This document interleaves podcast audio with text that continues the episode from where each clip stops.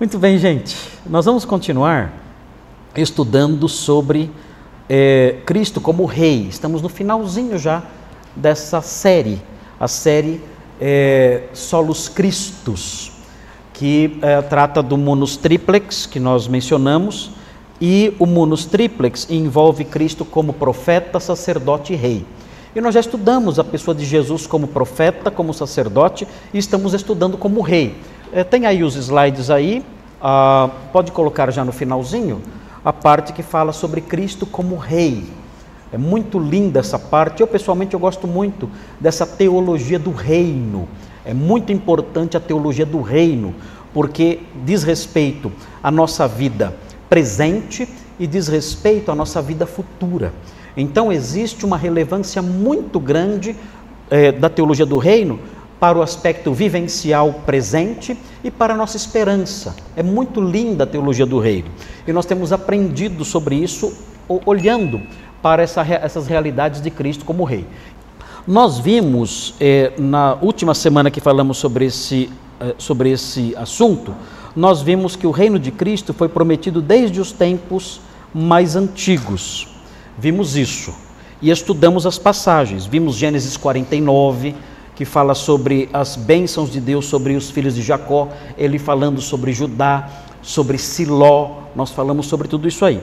E o próximo ponto que havia, que até aparece inclusive no slide aqui, o próximo ponto que havia é o seguinte: o reino de Cristo é o cumprimento das promessas feitas a Davi. Então é muito interessante observar isso. É um texto muito conhecido quando nós estudamos a teologia do reino um texto que aparece muito é, segunda, é, o segundo livro de Samuel, no capítulo 7. Então, deem uma olhadinha nesse texto, abram aí sua Bíblia, em 2 Samuel, capítulo 7. Veja o que diz aí, segundo livro de Samuel, no capítulo 7. O que nós temos aqui é um fenômeno na literatura profética. Os irmãos devem entender, os irmãos devem entender que a literatura profética ela apresenta certos fenômenos, certas peculiaridades. E uma peculiaridade muito comum nesse tipo de literatura é a profecia de dupla referência. O que é uma profecia de dupla referência? É uma profecia que se aplica a dois cumprimentos. É uma profecia que se cumpre em duas realidades distintas. Ah, ah, isso, isso, é, isso é muito comum eh, nós encontrarmos, especialmente naquelas profecias que falam sobre o Natal. Fala assim: Eis que a Virgem conceberá e dará à luz um filho. Quando nós lemos o texto de Isaías que fala sobre isso, sobre a Virgem concebendo e dando à luz a um filho, nós descobrimos que aquela profecia já se cumpriu nos tempos de Isaías. Nós percebemos por quê? Porque o texto prossegue falando que o menino que nasceria da Virgem, uh, esse menino era um menino que nasceria e antes que ele tivesse condições de avaliar entre o certo e o errado, os reis que ameaçavam Judá seriam debelados. E isso aconteceu. Então aquela profecia se cumpriu nos tempos de Isaías. Mas quando nós prosseguimos na leitura bíblica, nós percebemos, pela informação que Mateus dá, que aquela profecia se cumpriu também em Maria e Jesus. Ou seja, era uma profecia de dupla referência ou de dobre cumprimento. Ela se cumpriu no filho de Isaías, se cumpriu num menino que nasceu naqueles dias e que antes de ter algum grau de juízo, de capacidade de julgamento, antes disso, os reis que ameaçavam Judá foram debelados, foram neutralizados. Tudo isso aconteceu nos dias de Isaías. Mas a profecia não se esgotou naqueles dias. Porque quando nós lemos o livro de Mateus, Mateus usa, Mateus cita Isaías para se referir a uma nova realidade. A Maria, a Virgem e o menino Jesus que nasceu de Maria. Então, isso, esse é um fenômeno comum, nós percebemos isso na profecia bíblica eventualmente, a profecia de dupla referência ou de dobre cumprimento. Você, você pode encontrar isso em Daniel, por exemplo. Estamos estudando escatologia nas quartas-feiras e nós percebemos, por exemplo, Daniel falando sobre um rei que iria se levantar e iria atacar os judeus. E nós percebemos isso se cumprindo na pessoa de Antíoco Epifanes, que foi um rei do período grego.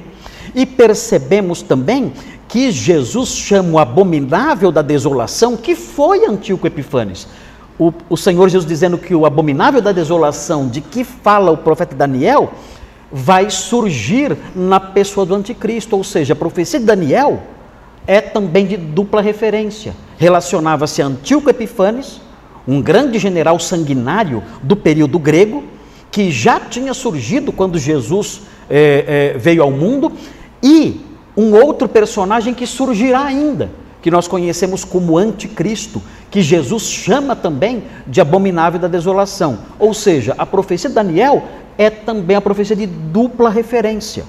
E aqui em 2 Samuel, no segundo livro de Samuel, nós encontramos também isso, uma profecia de dupla referência. É facinho perceber. Veja o que diz aqui, segundo Samuel 7. É fácil você perceber a dupla referência aqui. Veja o que diz o versículo 12. Fala assim, prestem atenção é Deus, é, é o profeta Natan, Deus falando por meio do profeta Natan ao rei Davi.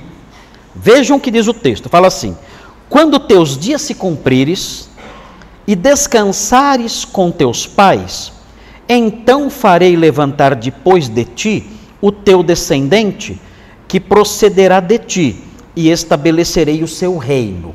Quem é esse descendente? Nós sabemos, é Salomão. Salomão é a primeira pessoa que nos vem à mente. E é errado pensar em Salomão? De maneira nenhuma. A profecia diz respeito a Salomão, mas não se esgota em Salomão. Isso que é interessante notar. Veja a sequência. Este edifica, edificará uma casa ao meu nome. Quem é? Quem? Quem construiu um templo em Jerusalém? Salomão. Agora veja a sequência e eu estabelecerei para sempre o trono do seu reino. Opa! Opa! Tem algo errado aqui agora, não tem? A profecia falhou, né? Deus não sabia que Deus não esperava que Salomão ia dar mancada, né? E que o reino ia ser dividido e que ia complicar tudo, ia vir o exílio, o reino iria acabar. Deus não sabia disso. Que chato, hein? Vocês acham? Será que Deus não sabia? Ou será que essa profecia transcende a figura de Salomão? Claro, nós começamos a perceber nesse versículo, começamos a perceber que a profecia se aplica a Salomão, mas ela não se esgota em Salomão. Ela tem uma referência dupla. Ela fala de um descendente que teria o seu reino, o seu trono estabelecido para sempre. E aí, a nossa mente já não fixa mais em Salomão. Fixa em quem? Quem é o descendente de Davi, cujo reino se estabelecerá para sempre? Hã? Jesus, né? lembram de Aleluia de Handel? O que diz a frase? E ele reinará para sempre. Lembram dessa, dessa música? Aleluia de Handel? Lembram? Vocês não... Meu Deus. Aleluia, aleluia. Lembra essa música? Conhece essa música? Ou só a alegria está no coração? Aleluia de Rendel, aleluia. E ele reinará para sempre. É lindo demais. Meu Deus, quem não ouviu Aleluia de Rendel ainda? Tem que ouvir em casa. Né? Fala desse reino, ele vai governar para sempre. É muito lindo isso. Aqui, então, já começa a dupla referência. Veja a sequência. Eu lhe serei por pai e ele me será por filho. Se vier a transgredir, castigá-lo-ei com varas de homens e com açoites de filhos dos homens. E agora? Volta para Salomão. Jesus não se aplica isso aqui, porque ele é impecável. Não existe a possibilidade dele transgredir. Ele é santo, absolutamente santo, incapaz de pecar. O texto prossegue: Mas a minha misericórdia não se apartará dele, como a retirei de Saul, a quem tirei de diante de ti. Porém, a tua casa e o teu reino serão firmados para sempre diante de ti. Teu trono será estabelecido para sempre. Mais uma vez volta a falar do trono de Jesus. Então nós temos isso aqui, essa dupla referência presente aqui na profecia. A profecia se cumpriu? Se cumpriu em Salomão. Plenamente? Não. Ela tem um cumprimento completo em Jesus. Entenderam isso? Todo mundo entendeu? Quem não entendeu, levanta a mão. Ah, pastor, é por isso que a gente se confunde às vezes, né? É por isso. É por isso que nós nos confundimos às vezes. É por isso que é importante uma matéria chamada hermenêutica. Porque o que acontece? A hermenêutica, do verbo hermeneuo, hermeneuo, significa interpretar. Vem do nome do deus grego Hermes, que era o deus mensageiro. Hermes era o deus mensageiro. Então, hermenêutica vem do nome Hermes. Hermenêutica é a matéria que estuda a ciência da interpretação. Por que hermenêutica é importante? Porque a hermenêutica ela consegue detectar em cada, em cada tipo de literatura as regras que devem ser aplicadas. Por exemplo, eu não posso apl aplicar à poesia as mesmas regras de interpretação que eu aplico à narrativa. Eu não posso uh, aplicar à narrativa as mesmas regras de interpretação específicas que eu aplico à literatura epistolar. Existem características em cada campo, em cada área, em cada tipo, em cada modelo eh, literário que eh, são específicas daquele modelo. Um, eu, não, eu não posso, é óbvio, eu não posso ler poesia como eu leio uma narrativa. A poesia está cheia de figuras de linguagem. Ah, ah, Salomão fala para sua esposa: As éguas de Faraó eu te comparo. Chamou a esposa de uma mulher parecida com uma égua. Imaginaram isso? Agora, é claro que isso aí tem que ser entendido né, não como uma narrativa, não é que você dá coice, não é que você é uma cavala, não é isso. É que você, as éguas de Faraó, elas são fortes e lindas. E você é assim. Você é uma mulher forte e linda, como as éguas de Faraó. Não diga isso para sua esposa, que ela não vai entender nada. Né? A esposa de Salomão entendeu. Ah, mas se você fala isso para sua esposa, meu Deus, né? fala outra fala, você parece um passarinho, alguma coisa assim. Mas, mas não, não, não, chega na égua porque vai complicar para o seu lado, você vai dormir na sala. Né? Então não faça isso. Mas, mas a, aquela moça, ela entendeu, por quê? É, ela interpretou como uma uma figura de linguagem poética, romântica. Ela entende dentro do seu contexto cultural, égua a, égua de Faraó era algo lindo, forte, bonito, né? algo bem cuidado, né? era maravilhoso aquele animal. Então, quando ele compara a sua, a sua esposa a uma égua, é um grande elogio. Naquele contexto e dentro da literatura poética, aquilo era bonito. Então, há regras de interpretação para cada modelo literário. Aqui, quando nos deparamos com, com é, literatura profética, temos que lembrar disso. Uma das regras é essa: olha, muitas profecias têm dobre cumprimento. Se nós não entendermos isso, gera uma confusão enorme na nossa cabeça. Então, estamos diante de que literatura? Estamos diante de uma literatura profética. Ah, ok. Então, temos que lembrar que é possível aqui haver duplas referências. Referências a, referências a realidades próximas do escritor ou do profeta e referências a realidades distantes, que vão se cumprir num tempo que ninguém sabe. Isso é comum. E a hermenêutica ensina isso, essa realidade na literatura profética. Agora vejam outro texto interessante. Estamos falando aqui que o reino de Cristo é o cumprimento das promessas feitas a Davi. É importante isso aqui. O rei davídico, o Messias é o rei davídico. Quando falamos que ele é o rei davídico, estamos dizendo que ele é o Messias prometido a Davi. Davi recebeu essa promessa: olha, o seu reino será estabelecido para sempre. Mas o reino acabou.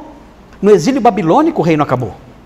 E nunca mais esse reino se estabeleceu de novo. O trono de Davi nunca mais se levantou. Isso que é, isso que é triste ver. Então, como essa profecia se cumpriu? Sabemos, vai se cumprir plenamente um dia. Vejam, Lucas 1, 32 e 33. Aqui já chega mais perto, já fica mais claro, né? Ah, quem é, como essa, como essa profecia vai se cumprir. Fica bem mais claro. Lucas 1, 32 e 33. Fica bem mais claro agora. Aqui o que nós temos é a anunciação. anunciação é quando o anjo Gabriel fala a Maria sobre aquele que nasceria. Vejam como ele se refere àquele ente que nasceria de Maria. Ele fala assim, Lucas 1, 32. Vamos começar com o 31. Eis que conceberás, fala o anjo, e darás à luz um filho, a quem chamarás pelo nome de Jesus. Agora vejam, este será grande, será chamado Filho do Altíssimo. Deus, o Senhor, lhe dará o trono de lhe dará o trono de Davi, seu pai. Olhem isso. Agora pergunta: Davi reinou no céu ou na terra? Na terra. Então ele está dizendo: olha, ele um dia vai reinar em Jerusalém. O trono de Davi será ocupado por ele um dia. Esse reino terreno dos descendentes de Davi, que foi interrompido pelo exílio babilônico e que nunca mais se restabeleceu, sempre dominado ali por impérios e tudo mais, por reis títeres colocados ali pelos grandes imperadores, tudo isso vai dar lugar um dia a um reino davídico autêntico, com o descendente de Davi governando ali. E o, o, o anjo disse a Maria: E esse rei será este menino que está sendo gerado aí, que será gerado no seu ventre. Ele reinará para sempre. O texto diz: Ele reinará, 33, para sempre sobre a casa de Jacó, sobre Israel. E o seu reinado não terá fim. Vejam isso. O, o anjo está falando sobre um reino político, um reino concreto, visível, o Senhor Jesus governando a casa de Jacó. O que é a casa de Jacó? O que é? Israel. Israel é a casa de Jacó. Nós temos estudado a formação desse, desse reino, desse reino, desse povo em Gênesis. Nós falamos no último sermão sobre Gênesis, há umas três semanas atrás, ou quatro, nós falamos sobre isso. Falamos sobre a casa de Jacó sendo chamada de Israel é a nação tendo nascido ali. Aqui o texto está dizendo: olha, o Senhor Jesus, ele governará no trono de Davi e reinará sobre Israel, e o seu reino não terá fim. Isso já se cumpriu? Sim ou não? Não, isso não. Isso não. Quando Jesus voltar, isso vai se cumprir. Ele, ele voltará e ele então se assentará no trono da sua glória. Onde? No céu? Não. O texto fala em Mateus 25 que ele voltará e se assentará no trono da sua glória aqui. E ele então regerá as nações com cetro de ferro a partir de uma Jerusalém liberta e restaurada. E o Apocalipse fala que esse reino vai durar mil anos. E depois disso, esse reino, que durará mil anos, ele vai se estender por toda a eternidade. Passará então todas as coisas, os céus e a terra passarão, e esse reino invadirá a eternidade. Algo assim fantástico, não terá fim esse reino. A diferença, a diferença é que nesse momento, conforme nós veremos, nesse momento em que a, o céu e a terra forem passar, quando acabarem os mil anos e esse reino então entrar numa dimensão supra-histórica, a Bíblia fala que o Senhor Jesus pegará o reino e entregará ao Pai o reino. E aí Deus será tudo em todos. É algo assim extraordinário. Vocês não têm noção do que espera vocês. Vocês não têm noção. Vocês pensam que vocês vão para o céu ficar batendo asinha, né? Não é isso aí não. Nós, nós sequer podemos imaginar o que nos aguarda por sermos crentes. Quando o Senhor entregar o reino ao Deus e Pai, a Bíblia usa uma expressão que nós não conseguimos, os comentaristas não conseguem esgotar o sentido dela. Fala assim: então Deus será tudo em todos. O que é isso? Isso aí, isso aí é uma plenitude de divindade em cada um. Não seremos deuses, nunca. Mas isso envolve uma plenitude de divindade no coração de cada um que é simplesmente indescritível. É uma felicidade, é uma felicidade que, irmãos, ah, não tem palavras no universo vocabular do ser humano, não tem, para descrever a grandeza disso. Então é, não dá para imaginar. Se a gente pensa a ruazinha de ouro andando na rua, né? ah, que legal, minha mansão de pérolas. Isso não é nada, isso não é nada.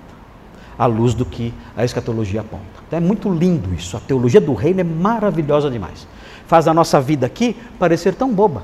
Né? E nós ansiarmos para que isso tudo se cumpra depressa.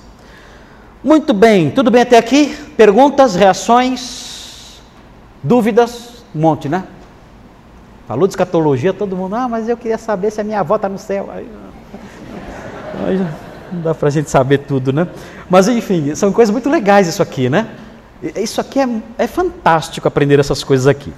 Um, o reino de Cristo é o cumprimento das promessas feitas a Davi. Agora então, o, slide aqui, ele não foi, deixa eu ver. Ah, foi sim. Ah, tá, agora está certo. O reino político, visível e concreto de Cristo. Isso, agora está certinho. Agora está certo, obrigado. É que aqui no meu slide está tudo num slide só. E vocês dividiram para ficar maior. Ótimo, obrigado. É, melhorou, melhorou bem. Obrigado, querido. Muito obrigado, viu? Eles dividiram para ficar mais, maior e os irmãos poderem enxergar melhor. Vejam então agora esse ponto aqui. Olha só que legal isso aqui. Isso é muito legal Vamos aprender isso aqui. É, é, bom aprendermos isso. Grife na sua Bíblia. Olha, olha que jóia isso aqui. Olha só. O reino político. Ah, política é pecado. Mas não. O reino de Cristo será político. Ele governará as nações com suas leis, aplicando a justiça. Vai ser assim. O reino político visível. Ah, mas Cristo não está reinando já agora? Está reinando. Mas de modo in, invisível. Estamos falando sobre outra coisa. Estamos falando sobre o trono de Davi. É disso que estamos falando aqui. Estamos falando sobre o Senhor reinando sobre as nações da terra com o cetro de ferro. É o príncipe da paz, governando a natureza. A natureza terá paz. A natureza tem paz agora? De jeito nenhum. O apóstolo Paulo fala que a natureza foi entregue à vaidade. E a natureza geme, a natureza sofre. Sofre ou não sofre? Sofre. Nós vemos isso todo dia. A gente não sabe por que os cachorros têm tanta raiva dos gatos. Qual, qual o problema com eles? Por quê? Eles brigam tanto. Qual, o que aconteceu no passado, na história deles, né, para serem inimigos até hoje? Não faz sentido. Nós vemos coisas na natureza, sofrimento, dor, em tudo. Desde o reino vegetal até o reino animal, nós vemos sofrimento, morte, vaidade. O que é vaidade? Vaidade não é, não, descreve a pessoa que vai na frente do espelho e fica se maquiando, se arrumando. Não é isso vaidade na Bíblia. Vaidade na Bíblia, a palavra vaidade na Bíblia, é na verdade vandade. O que é vandade? É a qualidade do que é vão, do que não que é vazio, do que não tem valor. A natureza está entregue a isso, a vandade. Nós não sabemos, ela sofre por quê? Não sabemos. Por bobagens. Por que a natureza padece? Bobagens. Nós vemos isso: sofrimento, dor, morte, os animais sofrem. Toda a natureza sofre. Está jogada a isso, a uma condição vã, a uma condição vã, vazia, sem sentido. A Bíblia fala que o gemido da natureza vai passar. Ela não vai gemer mais. Quando? Quando se manifestar a glória dos filhos de Deus, quando o Senhor voltar. Quando o Senhor voltar, a glória dos filhos de Deus se manifestará e toda a natureza vai parar de gemer. Já pensou? Você vai poder ter um leão de estimação. Olha que legal. Uma cobrinha, uma cascavel na sua casa, brincando com seu filho. Vai ser assim, é a natureza restaurada, é a natureza resgatada que, que, uh, que caracterizará o reino a, a, Bíblia fala que não haverá dano nenhum, nem sofrimento nenhum no santo monte do Senhor. Ele governará toda a terra em paz, haverá paz em toda a terra. As crianças brincarão junto à toca da áspide e nenhum mal acontecerá. O boi, o boi não, a ovelha andará com o lobo, os dois juntos. O leão comerá palha. Já pensou o leão comendo palha? Não fala para o leão que ele não vai gostar disso. Né? Mas, mas eh, o leão, ele, vai, ele não vai ser mais carnívoro, não vai mais atacar ninguém. Vai ser um animal pacífico, tranquilo. Então tudo isso acontecerá, acontecerá quando o Senhor resgatar a natureza do sofrimento. É um reino de paz. Quando fala reino de paz, é uma paz que invade tudo, inclusive o reino animal. Agora vejam, esse reino político, visível e concreto de Cristo, fazia parte da esperança apostólica e Jesus a confirmou. Isso é muito importante. Deem uma olhadinha, muita gente deixa isso escapar. Não podemos. Olha só como isso fica claro em Atos, no capítulo 1. Atos no capítulo 1. Atos 1, versículos 3 a 7. Muito jóia isso aqui. Olha o que fala. Olha só. Fala sobre Jesus ressurreto. As conversas dele com os discípulos depois que ele ressuscitou. Olha só. A estes também, depois de ter padecido, se apresentou vivo com muitas provas incontestáveis, aparecendo-lhes durante 40 dias. Imaginou? Jesus ressurreto apareceu aos discípulos durante 40 dias. É que eles não descrevem tudo, mas foram 40 dias de aparições. É muita coisa. E notem, é, é, é Jesus ressurreto é Jesus em carne e osso. Não é que eles viam, aparecia num sonho, aparecia uma luz e fala, não é isso. Era Jesus em carne e osso, como vocês estão me vendo agora aqui. Carne e osso. Era assim que ele aparecia. E conversava com eles, comia com eles. Ele comia com eles, comia peixe com eles. Era assim as aparições, eram assim. Então, muito real, muito concreto, muito palpável. E vejam, vejam qual era o assunto. E falando das coisas concernentes ao qual era o assunto? O reino. Gente, esse tema é muito importante. A gente quase não fala sobre esse assunto. Mas Jesus ressurreto, nos 40 dias que ele apareceu aos discípulos, ele só falava sobre isso. E a gente quase não fala. Vocês acham que o assunto é importante ou não é? Meu Deus! Era o tempo final dele aqui com os discípulos. A gente pensa que a despedida dele foi lá em João 14, 15 e tudo mais, 16, 17. Não foi. Ele voltou a aparecer a eles. A despedida é agora, é aqui. E ele fala do quê? Ele fala do reino. Ele fala do reino de Deus. E aí continua, olha só. E comendo com eles, olha aí, físico, ele comia com eles. Determinou-lhes que não se ausentassem de Jerusalém, mas que esperassem a promessa do Pai a qual, disse ele, de mim ouvistes? Porque João, na verdade, batizou com água, mas vós sereis batizados com o Espírito Santo, não muito depois destes dias. O que ele diz aqui? Olha, olha, eu, eu vou embora, vocês permaneçam em Jerusalém, porque em breve eu vou enviar o Espírito Santo para batizar vocês, para habitar em vocês. Os discípulos ouviram isso, eles já conheciam essa promessa, porque em João Jesus falou sobre isso, em João 14 ele falou sobre isso, João 15 ele falou sobre isso. Eu vou mandar o Consolador, o Paráclito, eu vou mandar, que estará com vocês e em vocês. Aquele realço de novo. Mas os discípulos, quando ouviram isso, acharam legal tudo mais, mas não se empolgaram muito. Porque, na verdade, eles estavam esperando outra coisa.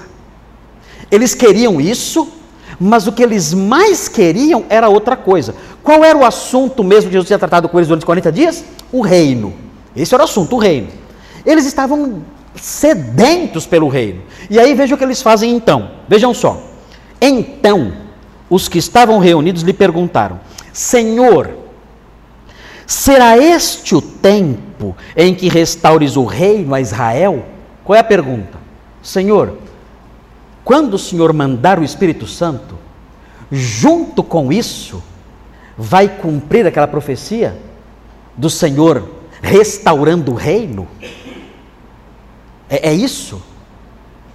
É, o Senhor vai mandar o Espírito Santo e, junto com isso, o Senhor vai voltar e vai estabelecer o reino, como o anjo falou para Maria? É isso? Ou o Senhor está esquecendo que tem que estabelecer o reino? O reino aonde? O que diz o texto aqui? O reino a Israel. É, é agora então, é quando o Espírito Santo chegar, que o Senhor vai finalmente estabelecer esse reino e vai governar em Jerusalém e vai se sentar no trono de Davi. Seria um presentão. A gente recebe o Espírito Santo, que passa a habitar em nós, cumprindo a nova aliança e além disso, o reino é estabelecido. Meu Deus, é só alegria. Imaginem. Recebemos o Espírito Santo habitando em nós. Ele nos capacita a viver em santidade. E além disso, o Senhor volta, se assenta no trono de Davi e governa o mundo todo. É, Senhor, é, é agora, né? É, a gente vai ficar aqui esperando e, e vai se cumprir agora, é isso? É, é, é nesse tempo, é junto, é tudo junto, certo? Qual é a resposta de Jesus? Qual é a resposta de Jesus? Sete. Que, que chato, hein? Eu não gostei dessa resposta.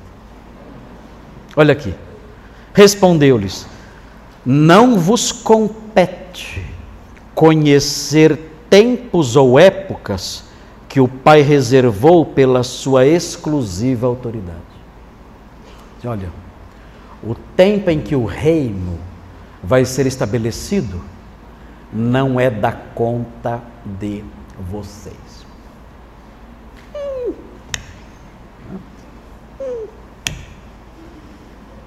Que pena, pensei que ia ser agora.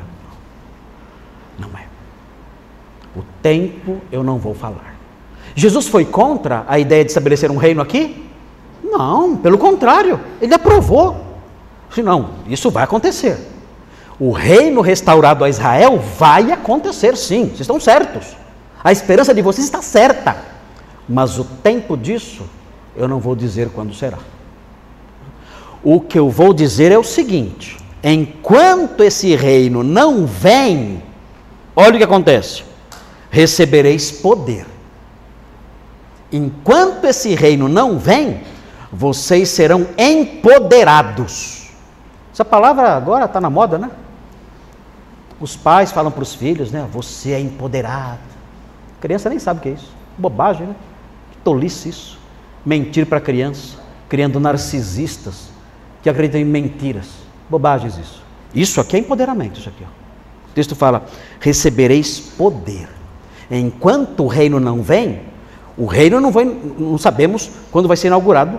Isso aí o, o Pai reservou por sua exclusiva autoridade. E eu não vou revelar isso. Agora, uma coisa é certa: enquanto o reino não vem, vocês vão receber poder. Ao descer sobre vós o Espírito Santo, e sereis minhas testemunhas tanto em Jerusalém como em toda a Judéia e Samaria e até os confins da terra. O que eu, vou, o que eu garanto é isso. Quando o reino virá, não sei. Ele não falou não sei, né? Ele, quando o reino virá, vocês não vão saber. Ah, mas, uma coisa é certa: vocês receberão poder enquanto esse reino não vem, para serem minhas testemunhas. Isso eu garanto. Vocês vão receber esse poder. E temos esse poder até hoje. Esse poder nós temos, nós recebemos. Todo crente recebe esse poder, porque todo crente é habitado pelo Espírito Santo. E esse poder nós temos até o tempo em que o reino chegar. O reino chegará um dia? Chegará. O Senhor prometeu. Chegará esse reino. Quando? Não sabemos. Entenderam isso? Esse texto é muito legal, né? Porque Jesus ficou falando 40 dias sobre o reino, mas não falou quando o reino viria. E é legal ver que os apóstolos, depois de uma aula de 40 dias, depois de um curso intensivo de teologia do reino, um curso de 40 dias, imaginou? 40 dias com o maior professor do universo. Eles tiveram um curso de 40 dias sobre o reino, aprenderam tudo e disseram: é agora que o reino chegará? Eles sabiam que o reino seria terreno. Depois do curso de 40 dias, eles sabiam o reino será em Jerusalém. Eles aprenderam isso. Foram 40 dias o rei falando. E eles disseram: será então agora? E aí Jesus diz: olha, essa parte da matéria, essa aula eu não vou dar. Essa aula eu não vou dar. Vocês receberão poder enquanto esse reino não vem. Mas quando o reino vai vir, isso vocês não poderão saber. Muito interessante isso, porque mostra a esperança dos apóstolos de um reino físico e Jesus aprovando essa esperança. E só dizendo que não pode revelar quando será. Muito bem, ok. Um, o próximo item agora, ó, o próximo item é interessante, porque o item de cima, esse item aqui, fala de um reino político visível e concreto de Cristo. Esse reino fazia parte da esperança apostólica, Jesus confirmou isso, ele disse que aconteceria, só não disse quando. Mas isso, esse reino vindouro, não anula essa realidade celeste. Esse reino terreno, futuro, não anula a realidade celeste presente.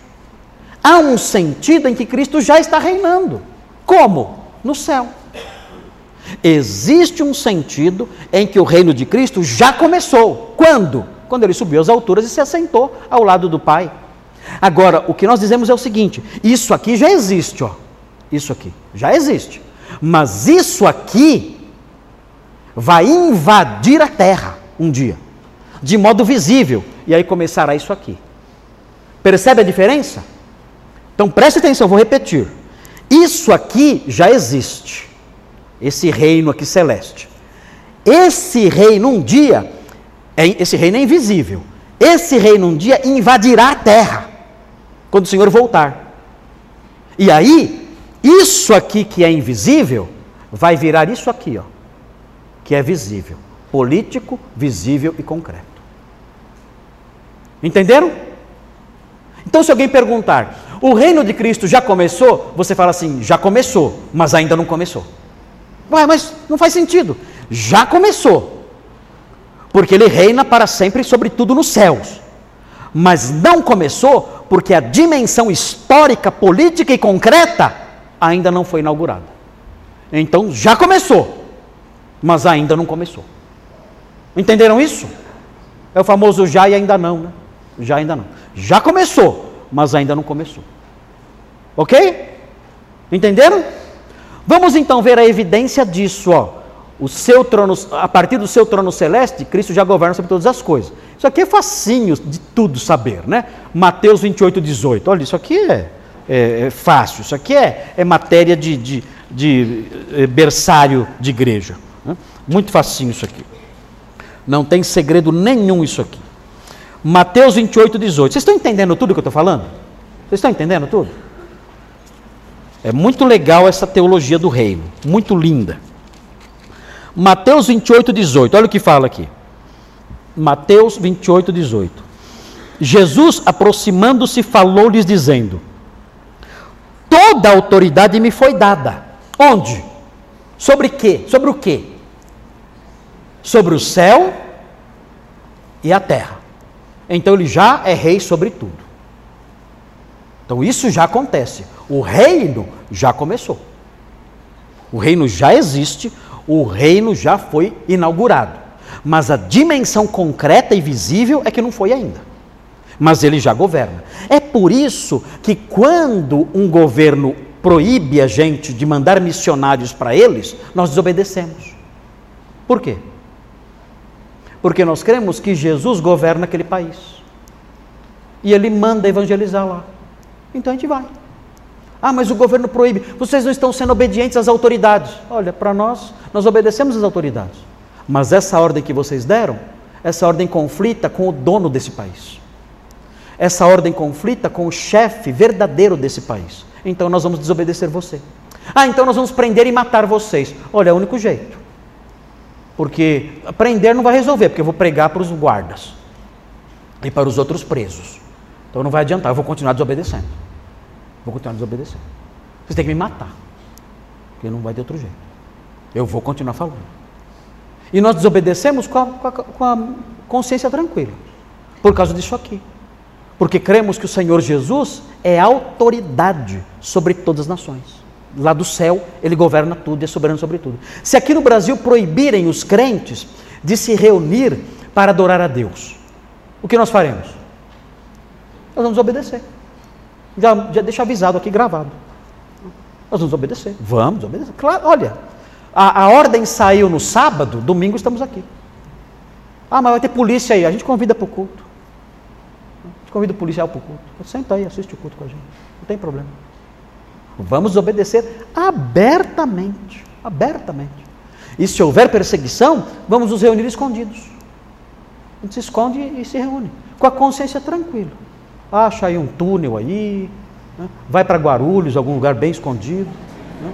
Fica lá em Guarulhos, lá, lá ninguém chega, a gente fica lá, Guarulhos, lá, e adora lá. Né? Vai para Grão Mogol, onde o pastor Thomas trabalhou. Quem vai chegar em Grão Mogol? Só a Carol, sabe o caminho. Então, A gente se reúne lá. E desobedecemos com a maior tranquilidade, sem problemas nenhum. E leremos a Bíblia juntos, cantaremos nossos hinos bem baixinho, né? Bem baixinho ali, né? Você tira, sem bateria, né? Eu quero ver os pentecostais nessa época, hein? Meu Deus. Né? Aleluia. Levanta a mão assim. Tem que ser bem discreto. Mas enfim, estou brincando com vocês. Mas o fato é que vamos desobedecer. Por quê? Por quê? Porque somos rebeldes? Não, por causa desse versículo aqui. Porque cremos que o Senhor reina sobre todas as nações já. Ele já governa, ainda que seu reino concreto não tenha invadido a história ainda. Olha Hebreus 1:3 que lindo. É muito legal Hebreus 1:3. Hebreus 1:3 mostra isso claramente.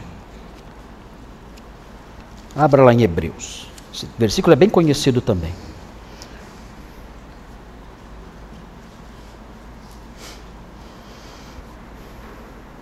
Hebreus 1:3 fala assim: Ele Jesus, que é o resplendor da glória e a expressão exata do seu ser, do ser de Deus, sustentando todas as coisas pela palavra do seu poder, sua palavra poderosa, depois de ter feito a purificação dos pecados, assentou-se à direita da majestade nas alturas. Veja, ele está no trono celeste, governando tudo ao lado do Pai. Então o reino já começou. Muito importante isso pelas razões que eu mencionei. Ele já é o nosso rei. Nós já estamos debaixo do seu, do seu senhorio, do seu cetro e do seu governo. Ele é autoridade sobre tudo. Qualquer ordem política que conflite com a vontade dele, nós rejeitamos de pronto, imediatamente, sem problema nenhum. Porque ele é o nosso rei, ele é a autoridade máxima e final. O próximo slide. Ah, vem aí, olha só, isso aqui, isso aqui é muito importante isso aqui. Olha só. Olha só como funciona isso aqui, esse slide é importante. Olha só. É, é, acho que foi esse slide que eu acrescentei, não me lembro agora. Não me lembro. O reino de Cristo, porém, não é percebido em muitas esferas. Entendem isso? O reino de Cristo não é percebido em muitas esferas. Não é verdade? Você vê, por exemplo, o reino de Cristo presente nas universidades? Meu Deus. Na sua família, você vê Cristo reinando ali, governando? Você vê isso na sua família? Você vê isso na política mundial? O reino de Cristo presente na política mundial? Você não vê. Nós percebemos o reino de Cristo reinando nas igrejas, na vida das pessoas, o reino de Cristo atuando, Algumas igrejas já abandonaram isso há muito tempo. Você não vê o reino de Cristo nem em algumas igrejas. Há igrejas em que você não vê o Senhor Jesus governando. São organizações que só têm o nome de igreja, mas são carnais, são desviadas, é, acolhem pecados assustadores, é, protegem facínoras e gente que, do pior nível. Nós vemos isso.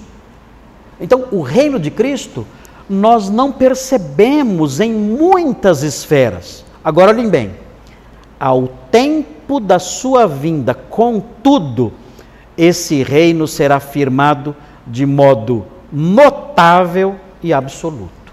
Agora, nós não percebemos esse reino presente determinando o comportamento e as ações de todos. Mas, quando o reino invadir a história, aí vai mudar. Aí é o cetro de ferro. Quem não obedecer, meu Deus, será severamente punido. Veja, veja o que diz João 18, 36. É muito interessante um detalhezinho aqui. Olha só. João 18, 36. Olha que interessante isso aqui. Tem uma palavrinha aqui importante. Olha o que diz. Respondeu Jesus. Com quem ele está falando? Com quem Jesus está falando aqui? Pilatos. Pilatos, um governante, né? O governante Pilatos disse: Você é rei? E ele falou que era. E aí veja aqui a sequência da conversa. Respondeu Jesus: O meu reino não é deste mundo. Ah, Então o reino dele é, é celeste. Ok. Vocês concordam com isso? Concorda, claro. O reino dele é celeste. Tanto que depois de morto, um tempo depois aqui desse episódio, ele subiu aos céus e se assentou no seu trono. E ele então disse a verdade aqui, claro, é o Senhor Jesus falando, ele só fala a verdade. O meu reino não é deste mundo. Agora veja a sequência. Se o meu reino fosse deste mundo, os meus ministros se empenhariam por mim para que não fosse eu entregue aos judeus. Quem são os ministros? Hã? É, aqui é meio obscuro, né? Ah, talvez os anjos, talvez, talvez os anjos. Haveria uma intervenção angélica e eu não seria entregue aos judeus. Agora vejam como termina a frase. Mas, que palavrinha vem aí? Mas agora, ah, agora o meu reino não é daqui. O que significa isso? Agora não é daqui. O que significa isso? Ainda não. O meu reino não é deste mundo. O meu reino agora é celeste. Agora não é daqui. Mas espere. Espere. Um dia será. Por enquanto, não. Agora não é daqui. Chegará o momento certo em que o meu reino será daqui. Mas agora não. Agora, agora é você que está governando, não é? É você. E mais, todo o poder que você tem, Pilatos, foi dado dos céus. É você quem governa agora. E eu sei o que você vai fazer com seu poder, com, seu, com a sua autoridade, com a, a, o, o poder que você tem político. Eu sei o que você vai fazer. Então você está governando agora, mas é temporário. Porque o meu reino, que não é agora daqui, um dia será. Filipenses 2, 9 a 11, mostrando mostrando o reino de Cristo celeste. Filipenses 2. E nós vamos terminar com, esses, com esse ponto aqui do slide, com esses é, textos do slide, porque o nosso tempo está bem adiantado.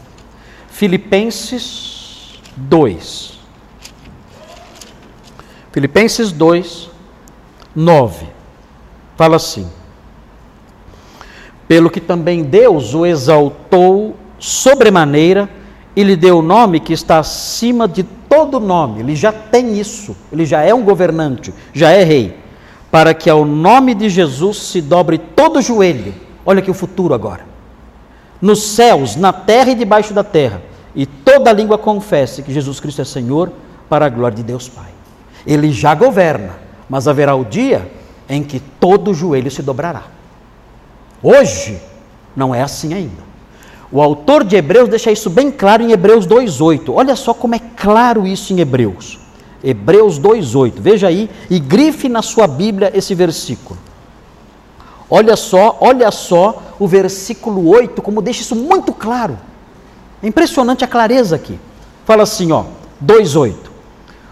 Todas as coisas sujeitaste debaixo dos seus pés. Amém? Amém.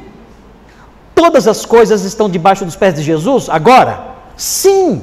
Agora veja a sequência. Ora, desde que lhe sujeitou todas as coisas, nada deixou fora do seu domínio. Agora, porém, ainda não vemos todas as coisas a ele sujeitas. Ele já é rei? Já. Mas nós vemos o seu governo se espalhando sobre tudo? Ainda não. Então nós temos que entender essa diferença. O Senhor governa no céu e Ele é rei sobre tudo, mas nós ainda não vemos o seu governo sendo exercido sobre tudo. Quando isso vai acontecer? Quando o reino celeste invadir a história, de modo concreto, político e visível. Aí então é, é, o seu governo será visível. Aí aquele ainda não vai se cumprir. E o último texto é Apocalipse 11:15, que fala o que vai acontecer quando Jesus voltar. Apocalipse 11:15. Fala assim, 11:15. Aqui é a volta de Jesus. Olha só. O sétimo anjo tocou a trombeta e houve no céu grandes vozes dizendo: Olha só. O reino do mundo se tornou de nosso Senhor, mas ele já não é rei. Ele já é rei sobre o mundo todo? Já é. Mas o que está falando aqui? Aqui está falando da realidade concreta do reino invadindo a história. é por isso que o texto fala: o reino do mundo, deste mundo, os governos todos, os países todos, todas as, as, as nações, o texto fala, se tornaram de nosso Senhor e do seu Cristo, e ele reinará pelos séculos dos séculos. Então nós aguardamos esse dia. Resumindo, Jesus é rei? Já é. Ele tem autoridade sobre todo o universo, nos céus e na terra? Tem. Agora, nós percebemos a sua autoridade em todas as áreas? Não. Quando essa autoridade será percebida em todas as, as áreas, em todas as esferas? Quando? Quando o reino celeste de Cristo invadir a história e o Senhor se assentar no trono de Davi.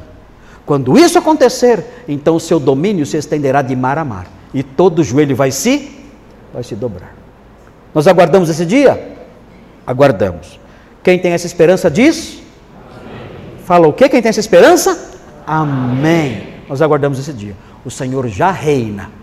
E agora suplicamos, Senhor, volte logo, para que o seu reino seja percebido em todas as esferas, sobre todas as nações, de modo palpável, visível e concreto. Vem, Senhor Jesus. Essa é a nossa esperança. Na semana que vem, na semana que vem, ah, na sequência aqui, nós temos mais três itens só. Aqui, ao fim da história, o reino concreto de Cristo será entregue ao Pai. É muito lindo isso aqui, bacana. E a soberania mediada de Deus. O que é isso, pastor? Vamos aprender o que é soberania mediada.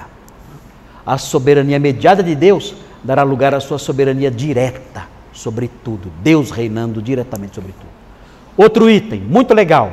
O crente foi liberto do império mal e transportado desde já para o reino de Cristo. Qual é a dimensão visível do reino de Cristo neste mundo? Você. Você.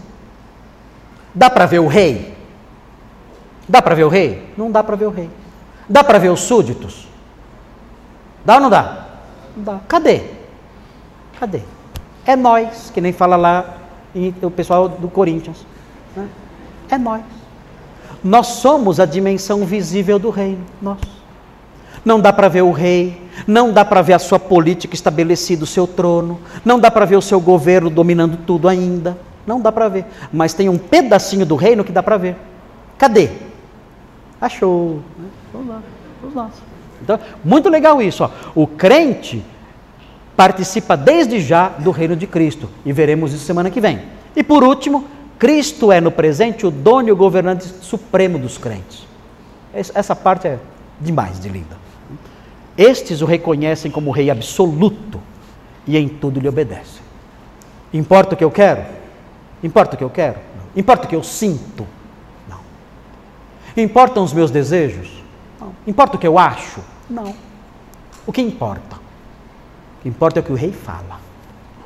Se o rei disser, vá à igreja, ah, mas está chovendo, compra uma capa e vá. Ah, mas tem enchente, compra um barco e vá. Mas eu moro em Guarulhos, compra uma arma e vá.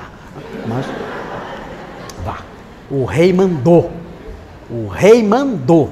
Ame a sua esposa. Ah, mas minha esposa é muito chata. O rei mandou ame a sua esposa e trate a sua esposa com a maior docilidade da terra.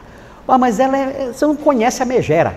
O rei, o rei, o rei mandou. Obedeça ao seu marido. Meu Deus, é um banana. O rei mandou. Silêncio. O rei mandou. Eu não consigo. Se vira o rei mandou. Ele te deu o Espírito Santo para te capacitar. Você não tem desculpa. Ele te deu o Espírito Santo para te capacitar. Obedeça. O rei mandou. Você não manda em você. Você tem um rei. Ele manda e você tem que obedecer. Então isso é fantástico demais. Essa parte da teologia do reino é demais. porque chama a nossa responsabilidade e não dá desculpa para ninguém. O rei manda, ele é dono da nossa vida e nós fazemos o que ele quer que nós façamos. Somos seus súditos e é uma alegria viver assim. É, é a maior felicidade, é servir o rei. É a melhor, a maior coisa que há. No serviço do meu rei eu sou. É assim. Vamos fazer oração? Depois, pastor Nicolas. Senhor Deus, muito obrigado, porque a doutrina bíblica sobre o reino é maravilhosa e enche o nosso coração de alegria e de esperança e nos chama a responsabilidade, porque temos um Senhor no céu e devemos obedecê-lo. Obrigado porque temos a oportunidade de aprender essas coisas. Ajuda-nos, Pai Santo. Ajuda-nos para que essas coisas entrem no nosso coração, que saiamos da superficialidade cristã e mergulhemos nas coisas mais profundas da Sua palavra. E que essas coisas, que não são difíceis, são fáceis, ó Deus, que essas coisas entrem na nossa mente e, e comecem a reger as nossas palavras, as nossas reações, as nossas emoções, o nosso comportamento, o nosso modo de viver em casa, em qualquer lugar, na escola, no trabalho, na igreja. Que tudo isso, ó Deus, influencie o nosso caráter e a nossa conduta.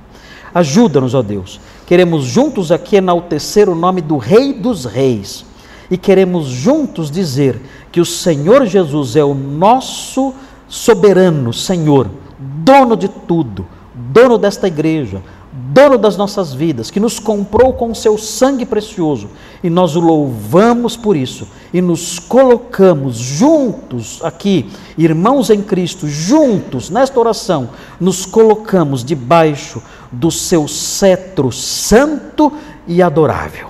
Louvado seja o nome do Senhor. Em nome dele pedimos e dizemos essas coisas. Amém.